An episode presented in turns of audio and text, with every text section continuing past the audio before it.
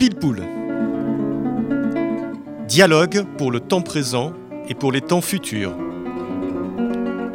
Une émission de Marc Wielinski tous les dimanches de 13h à 14h sur RCJ. Où va notre monde? Comment mieux le comprendre? Que puis-je faire pour l'améliorer? Que m'est-il permis d'espérer? Aujourd'hui, les cellules, une histoire de la vie avec Christian Sardet.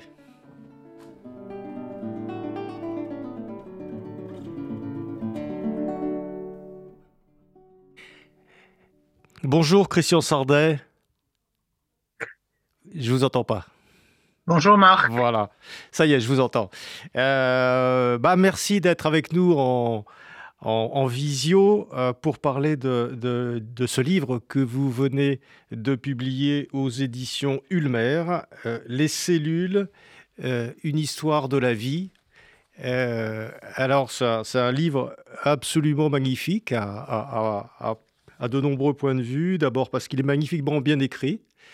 Euh, ensuite, parce qu'il est passionnant, il parle de, des cellules, mais en parlant des cellules, euh, c'est-à-dire des cellules qui composent euh, l'organisme, notre organisme et l'organisme de, tous les êtres vivants, des bactéries, etc. En fait, en parlant des cellules, vous parlez de toute la vie, de la vie en général.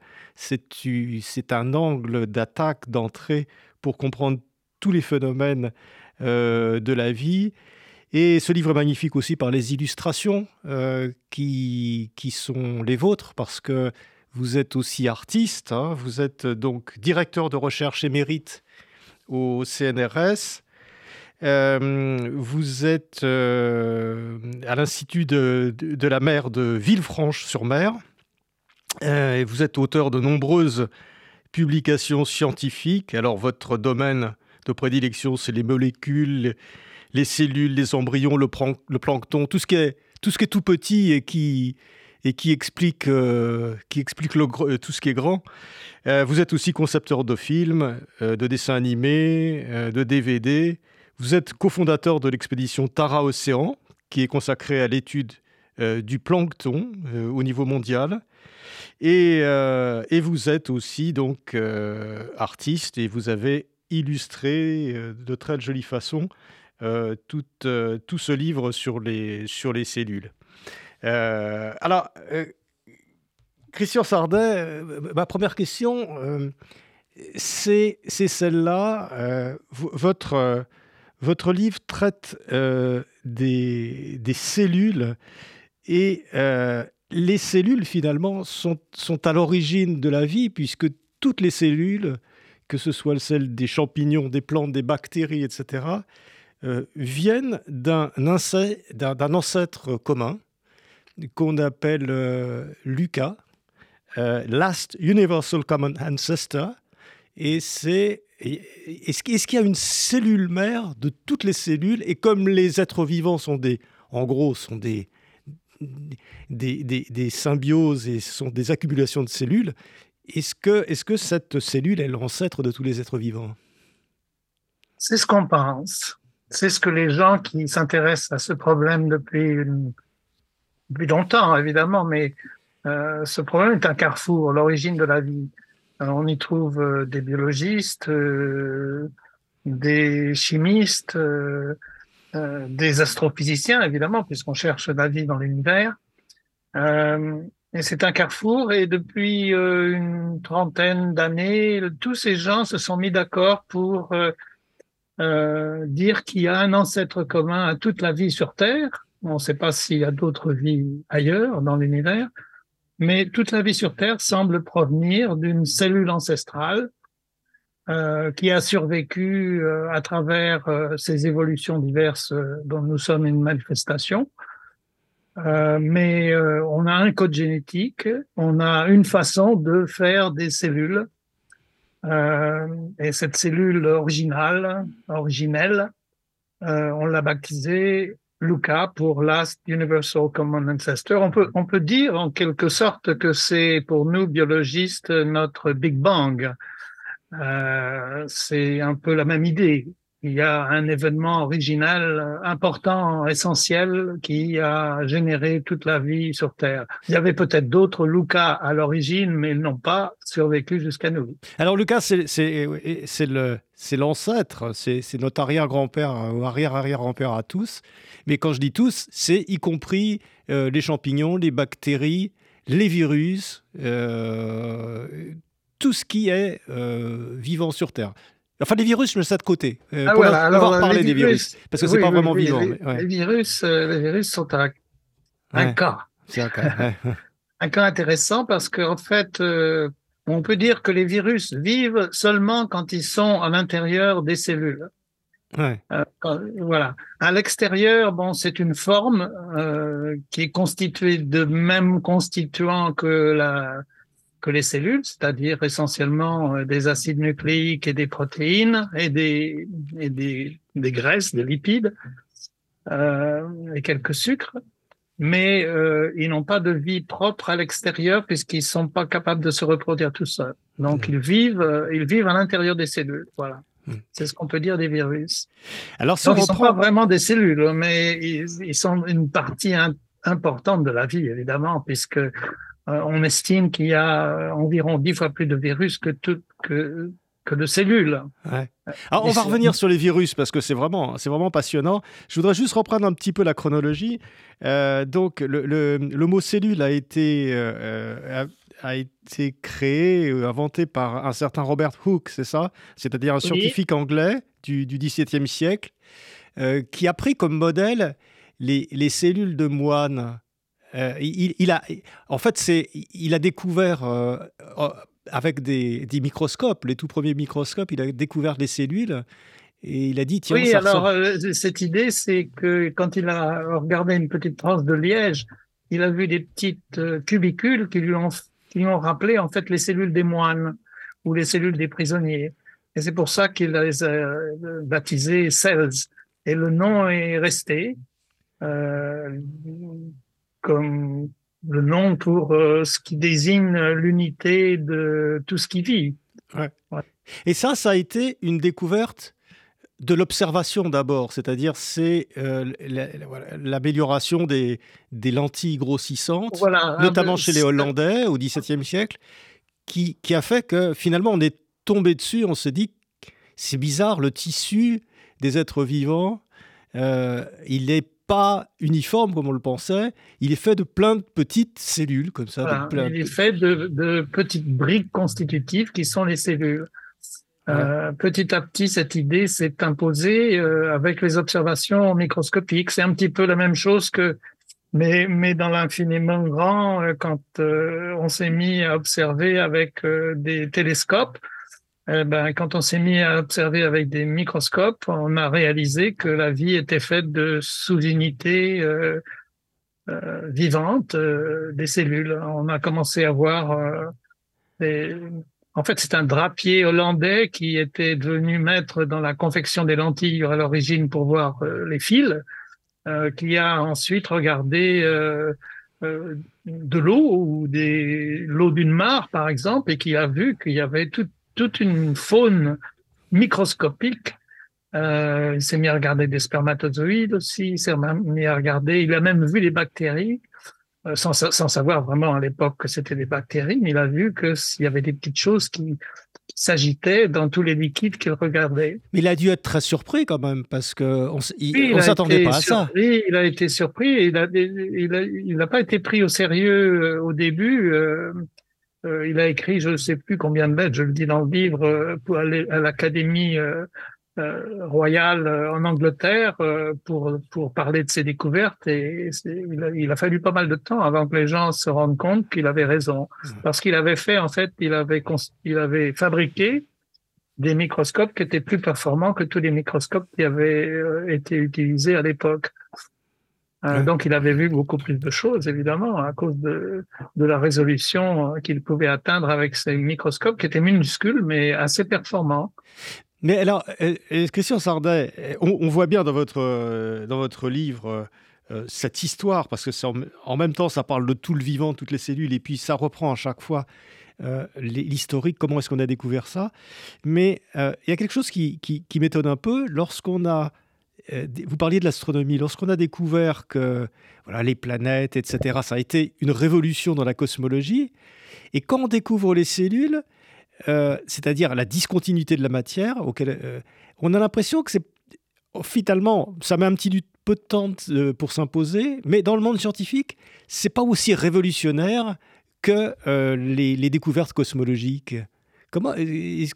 Oui, c'est une histoire lente. Elle s'étale, disons, la théorie cellulaire s'étale sur au moins 200 ans entre le moment où on, est conscient qu'il y a des cellules et le moment où on réalise que les plantes et les animaux en particulier sont, euh, sont faits de mêmes entités cellulaires.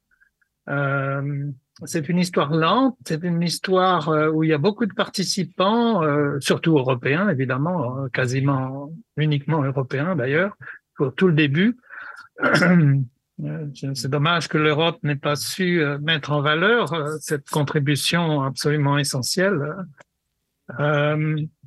Et, et, petit à petit, on réalise que tout ce qui vit fait de cellules. Voilà. C'est aussi simple que ça. Pour vivre, il faut être une cellule. Alors, euh, euh, question Sardin, si on remonte un petit peu le cours, ou plutôt qu'on le redescend le cours des choses, il y a la première cellule, euh, donc Lucas, enfin, cette première cellule hypothétique, et, et il y a deux familles qui euh, apparaissent à ce moment-là. Alors, je crois que c'est aux alentours de, vous, vous, me direz, mais aux alentours de 4 milliards d'années ou quelque chose comme ça, ou 3,7 mhm. milliards d'années. Euh, enfin, on n'est pas à quelques milliards d'années près. Euh, il y a, y a les, ce qu'on appelle les prokaryotes. Et d'un autre côté, les eucaryotes. C'est le, le, premier grand embranchement, ou la, la, première grande sissiparité, si on pourrait dire, de, du monde de, de, ces micro-organismes.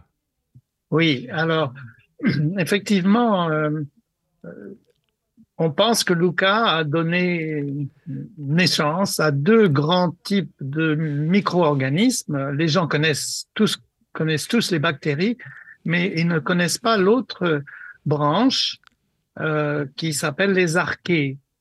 Et, et ensuite, il y a une évolution constitue autour de 1,5, 2 milliards d'années, peut-être même un peu plus. il y a une certaine controverse vis-à-vis de cette euh, euh, évolution, qu'il y a un nouveau type de cellules avec un noyau qui se crée. Ça, ce sont les cellules eucaryotes. Eucaryotes, ça veut dire noyau, avec noyau.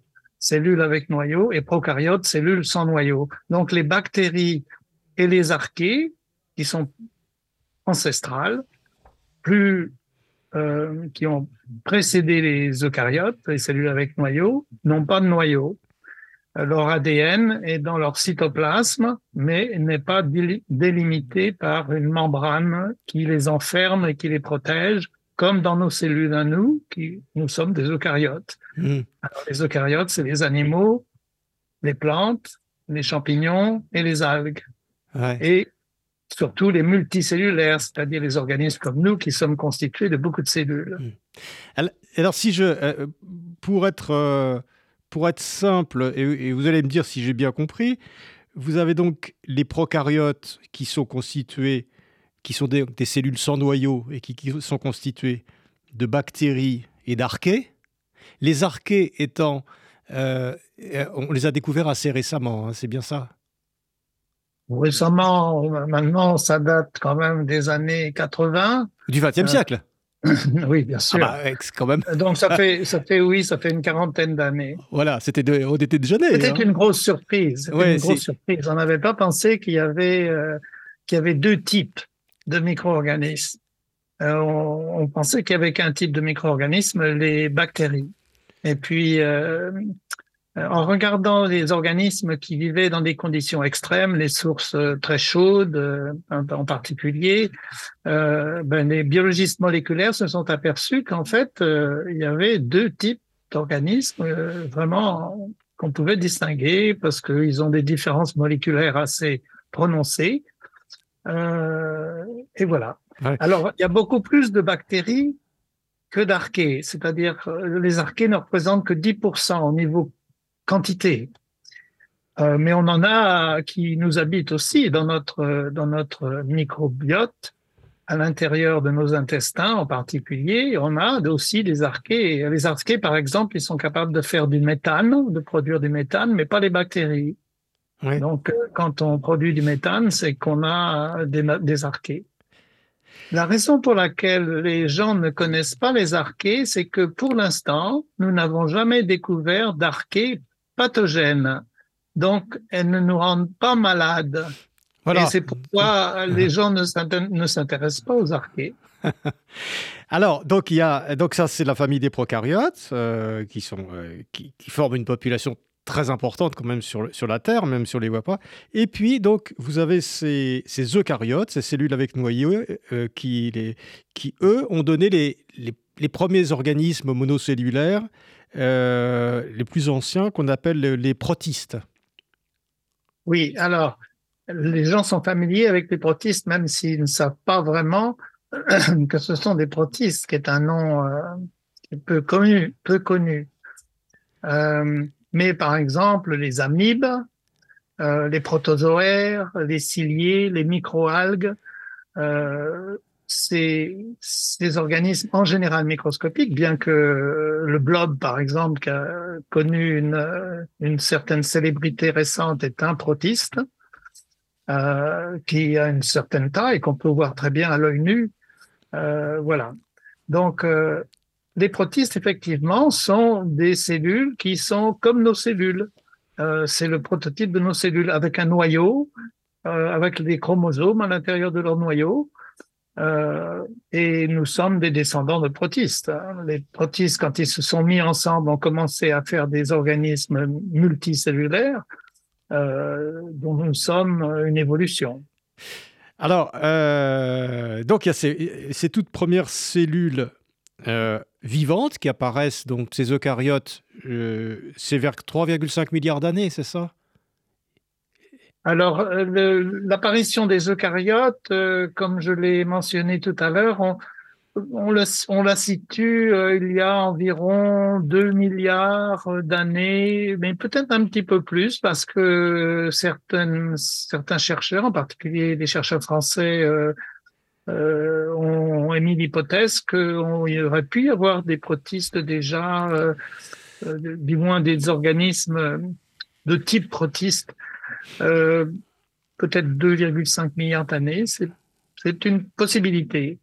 En général, euh, d'un point de vue génétique, on pense que ça se situe entre 1,5 à 2 milliards d'années, que c'est une évolution et que c'est une évolution intéressante parce que en fait, c'est une sorte de chimère entre des bactéries et des archées. Euh, on pense que en particulier, la théorie principale, c'est que les des archées ont englouti des bactéries qui sont devenues nos usines à énergie qu'on appelle des mitochondries. Voilà. Alors ça, c'est euh, euh, la pensée majoritaire parmi les gens qui euh, travaillent sur ces sujets. Euh, il y en a beaucoup dans le monde qui s'intéressent à cette à cet événement de formation des premiers protistes, donc des premiers eucaryotes, les premières cellules à noyau.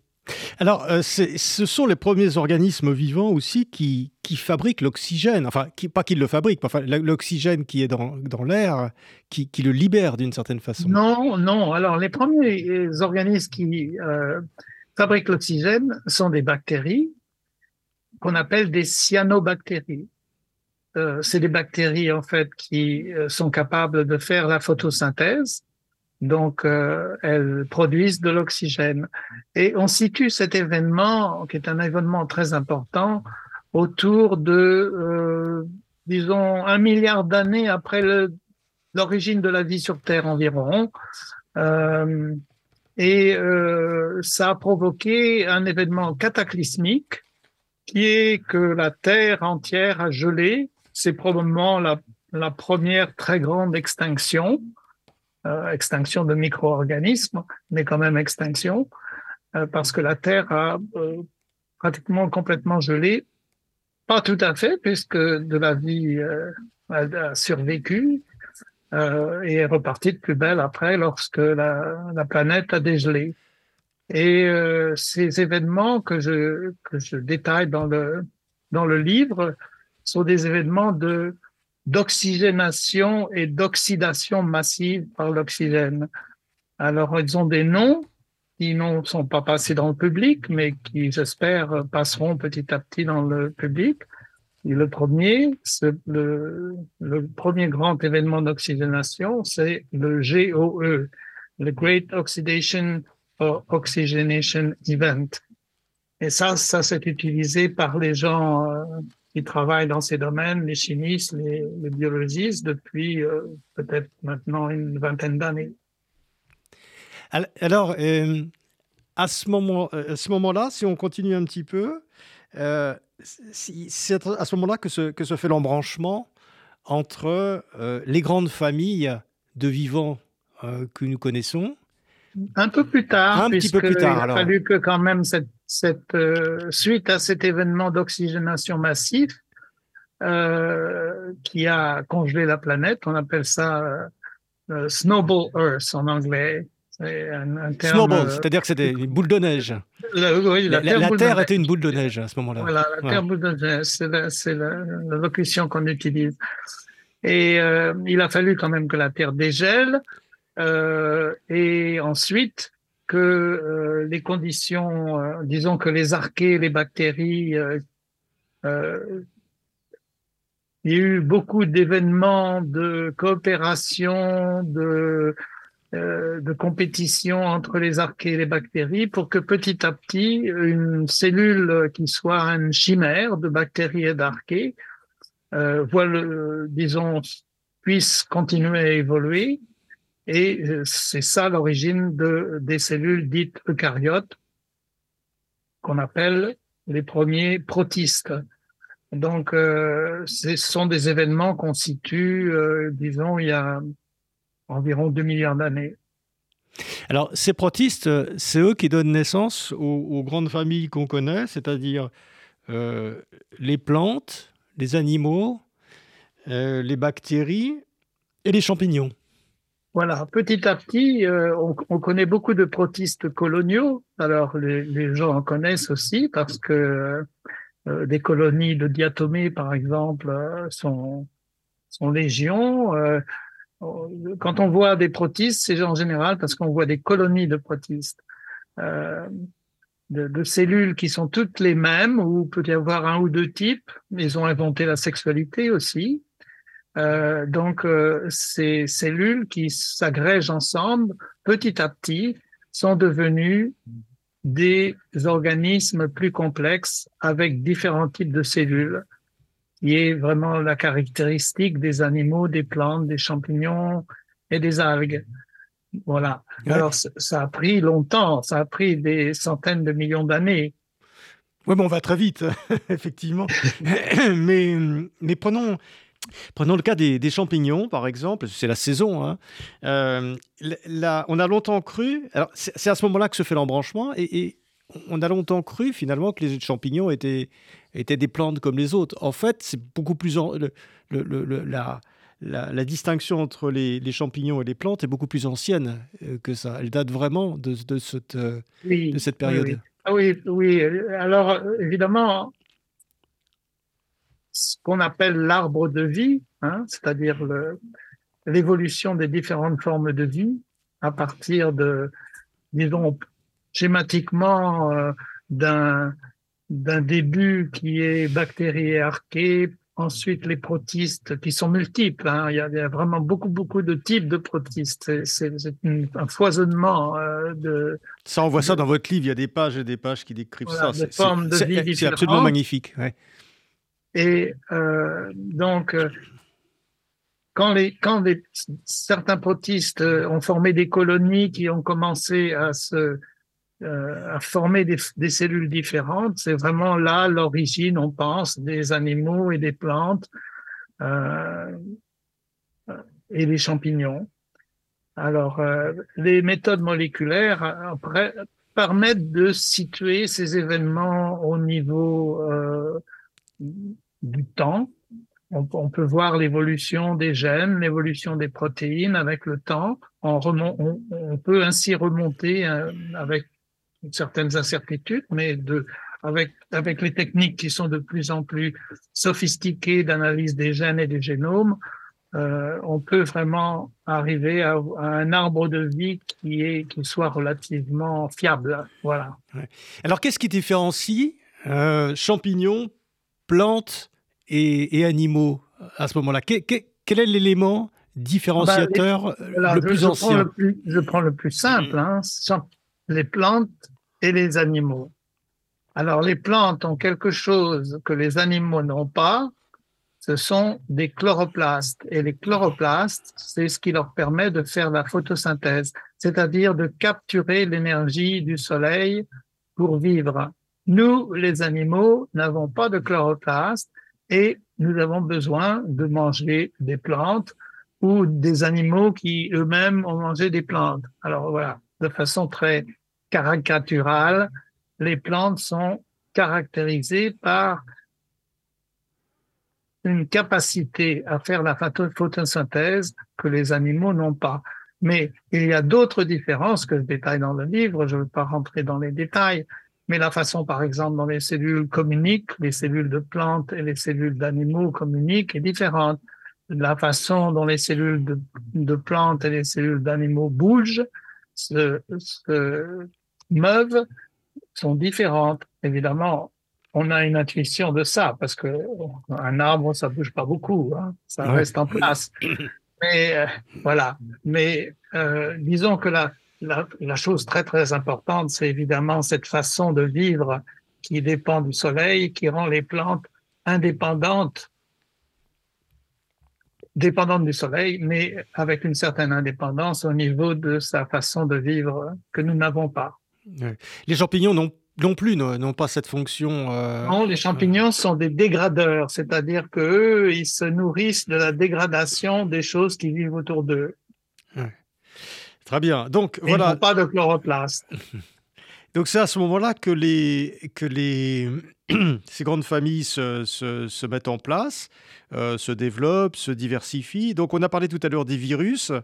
Euh, et, et c'est alors ces virus, euh, on, en dit un mot quand même, parce que j'ai été surpris, un petit peu effrayé, je dois dire.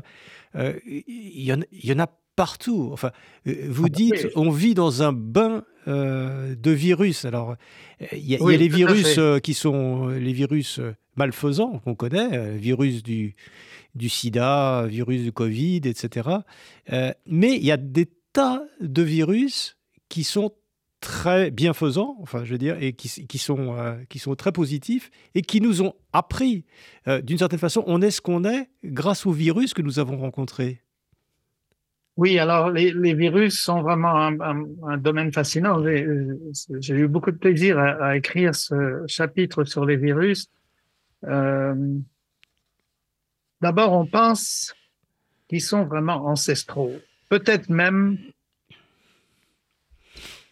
ils étaient des précurseurs parce que un virus est quand même une structure euh, la plus simple du vivant avec euh, quelques molécules bien agencées.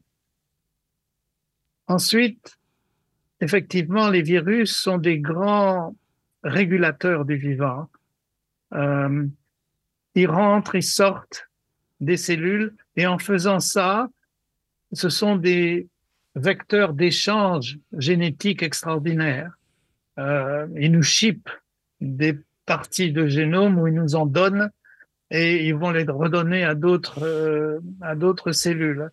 Donc euh, ils font partie du vivant. Ce sont des médiateurs ou des euh, véhicules euh, extraordinaires. Peut-être un langage entre les cellules. je pense qu'on on, découvre de plus en plus de choses avec le virus. Et évidemment, euh, cette euh, dernière pandémie a été extraordinaire au niveau des connaissances. Euh, on a mis un mois à connaître ce virus alors que ça avait pris des années, il y a 40 ans, pour connaître le virus du sida. On a vu à ce moment-là l'étendue des connaissances par rapport à ce qu'on savait il y a 40 ans. Mmh. Alors, euh, il y a euh, quelque chose aussi dans votre livre. Je, prends un petit peu les, ce qui m'a le plus, euh, ce qui m'a le plus étonné, ce qui m'a le plus émerveillé d'ailleurs, parce que on est dans un monde merveilleux quand même quelque part. je pense que ça, tient au, talent avec lequel vous nous racontez cette histoire des cellules et, du vivant. Mais on est un peu dans le merveilleux. Et il y a, alors, je, voulais vous demander quelques éclaircissements sur ce que vous appelez la force proton motrice. C'est-à-dire qu'on a l'impression qu'il y a une espèce de force qui traverse le vivant et, euh, et, qui, est, euh, qui est particulièrement importante. Qu'est-ce que c'est que cette force protomotrice? Oui, ça c'est une histoire intéressante parce que évidemment les gens ont un sentiment pour ce que pour qu'est l'hérédité, l'information avec l'ADN, qui sont passés, des mots qui sont passés dans la connaissance commune mais on ne se pose jamais la question de quel est le moteur de la vie, qui est une question évidemment essentielle. C'est tout, aussi, important que l'information. Euh, et le moteur de la vie, il se trouve que c'est un moteur à hydrogène, pour simplifier. Mais en fait, c'est au niveau des membranes des cellules, c'est-à-dire ce qui entoure les cellules, ce qui les sépare de l'extérieur, ce qui leur permet de communiquer avec l'extérieur. Il y a des pompes et des canaux qui véhiculent l'hydrogène de telle façon que ça produit de l'énergie. Et produire de l'énergie pour les cellules, c'est fabriquer une molécule essentielle qu'on appelle l'ATP. Et cette molécule, c'est une sorte de monnaie énergétique universelle. Toutes les cellules utilisent ça et on en produit une quantité faramineuse chaque jour, mais on en consomme une quantité tout aussi faramineuse. Et c'est ce qui nous permet de vivre. Alors, dès que la cellule ne fait plus ce pompage euh, de l'hydrogène et ne fait plus d'énergie, eh bien, elle meurt. Voilà. Et ça, ça donc, il y a une espèce de cette force qui traverse euh, le vivant. Et euh, vous, vous consacrez aussi, bien sûr, des pages importantes sur, sur l'hérédité, puisque c'est ce sont les cellules qui sont responsables de, de notre, de notre hérédité. Donc, et ça, ça a été... On peut dire que comme, comme l'énergie est une question de... Les cellules utilisent leurs membranes, euh, les membranes pour produire de l'énergie, avec cette histoire de pompe à protons. Euh, l'hydrogène, euh, les cellules utilisent des chromosomes pour euh, l'hérédité. Voilà. Alors donc on, on, voit que les cellules ont, ont différentes structures qui, qui, sont mises à profit pour régler les problèmes de la vie. Voilà, il faut bien trouver de l'énergie pour vivre, il faut bien avoir de l'information euh, pour euh, euh, passer aux descendants. Et donc, ces, ces problèmes cellulaires sont résolus par des structures qui, sont, qui ont leur propre euh, logique et leur propre structure. Voilà.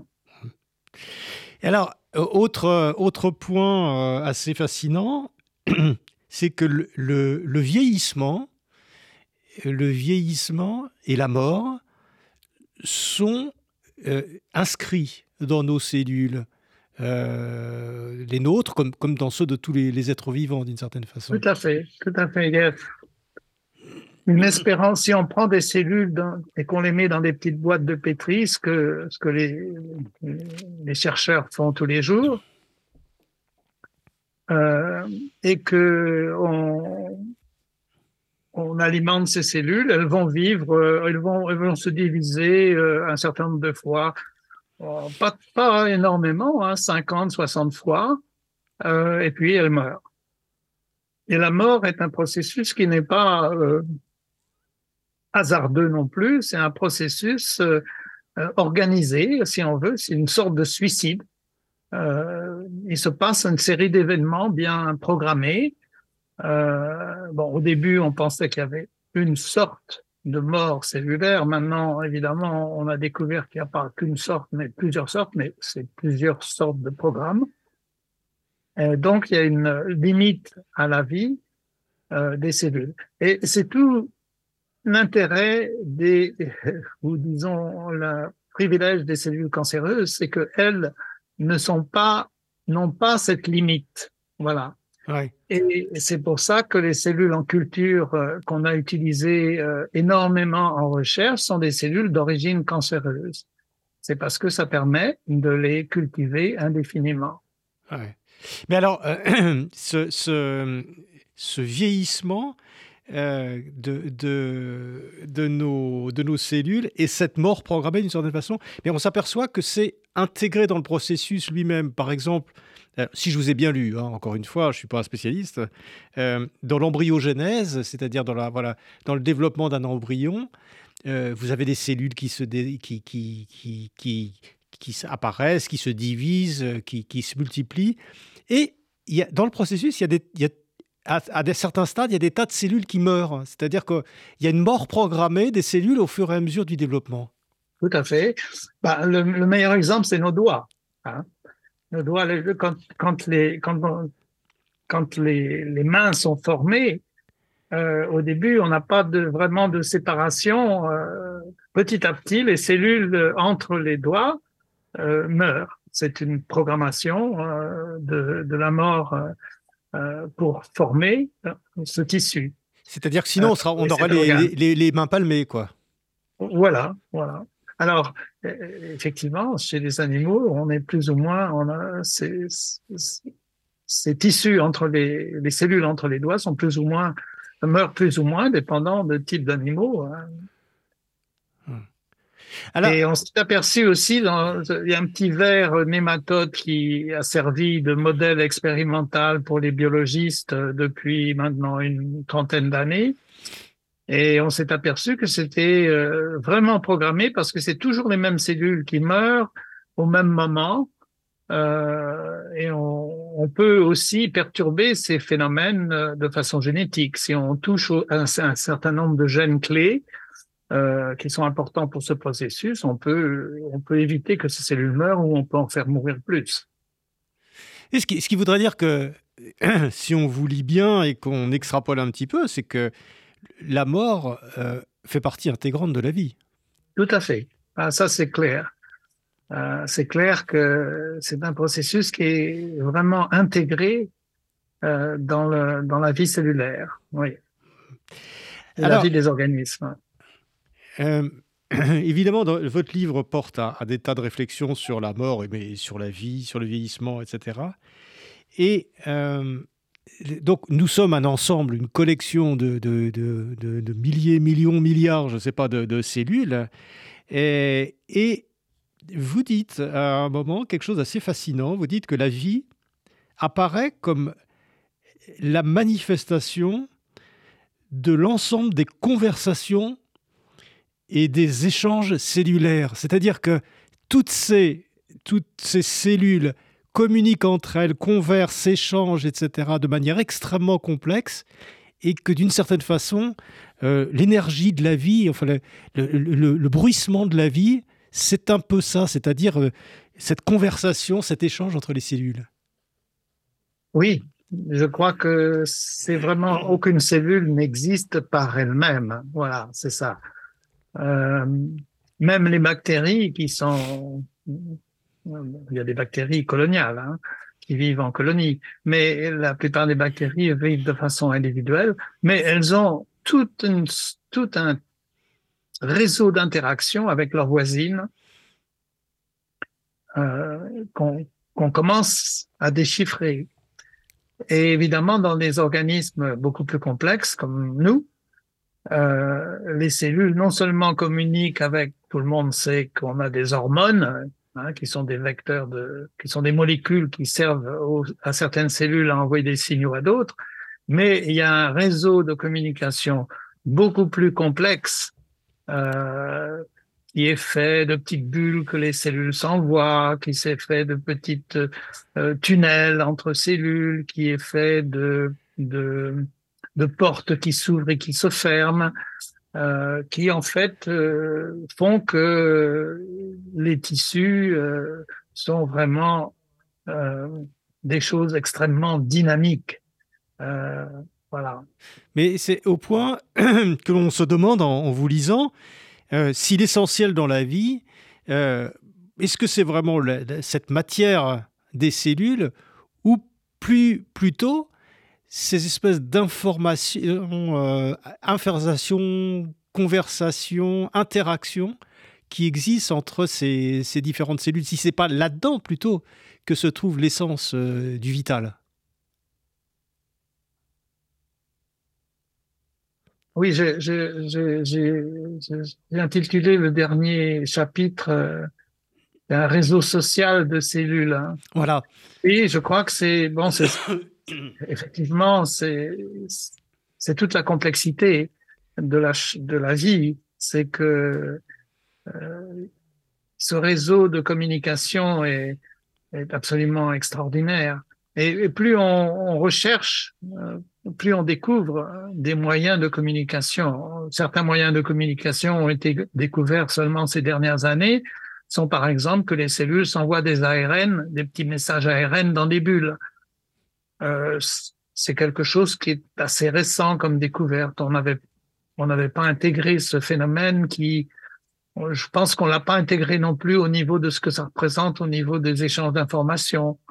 Euh, petit à petit. L'ARN, c'est ce qui transporte de l'information, hein, c'est ça? Voilà, voilà, Vous avez l'ADN et l'ARN, ça vous avez un, un chapitre là-dessus. C'est peut-être intéressant que vous nous redisiez, parce qu'on parle beaucoup d'ARN dans les vaccins, mais la différence entre l'ADN et l'ARN Alors, euh, ce sont deux molécules qui se ressemblent énormément, euh, mais l'ADN, c'est vraiment le support génétique, euh, les gènes, et puis l'ARN, c'est le messager, c'est c'est le, ce que l'ADN va être euh, transcrit en ARN qui lui-même va être traduit en protéines. Donc, c'est le pauvre ARN avait été oublié. On parlait beaucoup euh, il y a encore quelques années d'ADN, on parlait beaucoup de protéines et on avait oublié. Le public ne connaissait pas l'ARN. On peut dire que c'est le côté positif du Covid et des vaccins, c'est de nous avoir fait connaître enfin l'ARN qui est tout aussi important que l'ADN et les protéines et qui sert de messager entre l'ADN et les protéines. Et l'ARN est vraiment un, un, très grand régulateur dans les cellules et aussi un moyen de communication. Mais alors, juste quand on parle d'ARN messager, on en a parlé beaucoup, c'est un pléonasme, parce que l'ARN est toujours messager. Non, parce que ah. justement, l'ARN euh, l'ARN est, est, est, très complexe parce qu'il y a beaucoup de familles d'ARN différents. Alors, il y a des, des ARN qui jouent le rôle de messager, mais il y en a d'autres qui jouent le rôle de régulateur. D'accord. Il y en a d'autres qui jouent le rôle de changer le, la consistance des cellules avec euh, ce que j'essaye de d'introduire dans le dans le livre qui n'est pas passé vraiment encore dans le dans la connaissance générale qui est ce qu'on appelle des condensats. C'est-à-dire qu'on a découvert euh, seulement depuis une dizaine d'années qu'il y a euh, dans les cellules cette capacité à faire des mélanges un peu comme quand on mélange l'eau et l'huile et qu'on a ces petites gouttelettes qui se forment eh bien la cellule utilise ça euh, pour tout un tas de fonctions. Et ça, c'est une découverte très récente, par exemple. Et l'ARN joue un rôle important dans ces, dans, ces condensats. Mmh. Alors, euh, bon, dernière question euh, là-dessus, en lisant votre livre. Le, corps humain est constitué de 40 000 milliards de cellules. C'est le chiffre que j'ai vu quelque part dans votre livre. Euh, et, mais il y, a, y a le même chiffre, il y a le même nombre de cellules humaines et de cellules non humaines. On, on a à peu près 2 kilos euh, euh, en moyenne de cellules non humaines. C'est-à-dire que on est des êtres humains, mais on est constitué pour partie, et pour une grande partie aussi, de cellules non humaines, animales mais non humaines. Ça, c'est aussi, euh, ça fait bizarre, quoi. Oui, alors on est des écosystèmes ambulants. Voilà, on est, on est vraiment des écosystèmes ambulants. Euh, tous les animaux le sont, les plantes aussi. Euh, ils sont pas ambulants, mais ils sont des écosystèmes. Euh, oui, alors, effectivement, on est, on est constitué d'autant de cellules non humaines que de cellules humaines sur notre peau, dans nos intestins, euh, enfin partout. Hein. Même à l'intérieur de certaines de nos cellules, on est habité par, euh, par euh, des bactéries, certaines bactéries, par exemple. Sans compter les virus. Ouais. Donc ça fait voilà. et, dans, et évidemment, au point de vue génétique, c'est troublant très très troublant parce que en fait, on a 20 000 gènes humains, mais on on est beaucoup plus, on est des milliers de fois plus de gènes d'autres sortes de d'entités vivantes. Alors ça, c'est très troublant. Euh, parce que évidemment, euh, si on a 1000 espèces de bactéries euh, dans notre intestin, ça va représenter une diversité génétique considérable. Ouais. Et je pense qu'on n'a pas vraiment encore intégré tout ce que ça représente au niveau de la diversité et aussi des échanges que ça peut produire.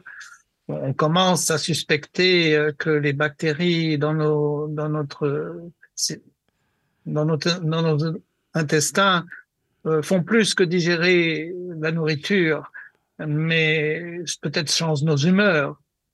Euh, voilà. Donc là, il y a tout un domaine qui commence à atteindre le public parce que le microbiote euh, ou le microbiome, qui est la partie génétique du microbiote, euh, est passé dans. C'est un mot qui est passé dans le public quand même dans les dernières années on a l'impression, euh, Christian Sardet, euh, que les progrès, appelons ça comme ça, scientifiques, les accumulations de connaissances scientifiques qui ont été faites ces 20, voire 10 dernières années, sont, énormes. On a l'impression que c'est. On, en découvre, que c'est exponentiel. Oui, je crois que de ce côté-là, euh, ce que je disais tout à l'heure des virus est assez révélateur. Euh, euh, ce qui a pris euh, très longtemps avec le sida a été résolu en quelques, quelques semaines. Voilà. Au niveau de, de, la, de l'entité biologique que représentait ce virus. Euh, Mais il y a peut-être la moitié de votre livre qui n'aurait peut-être pas pu être écrit il y a 20 ans. Je sais pas. Oui, peut-être, oui, peut-être, parce que les, les choses dont j'ai euh, parlé tout à l'heure, euh, j'ai utilisé ce mot barbare de condensat, euh, n'existait pas il y a 20 ans. Euh, il y a des choses qui sont en train de... La, biologie de la cellule est en train de, connaître une certaine révolution. bon, évidemment, la découverte de, des principes génétiques, de l'ADN, euh, a révolutionné la biologie. Euh, la découverte de, ces pompes à hydrogène et de l'énergie a aussi révolutionné.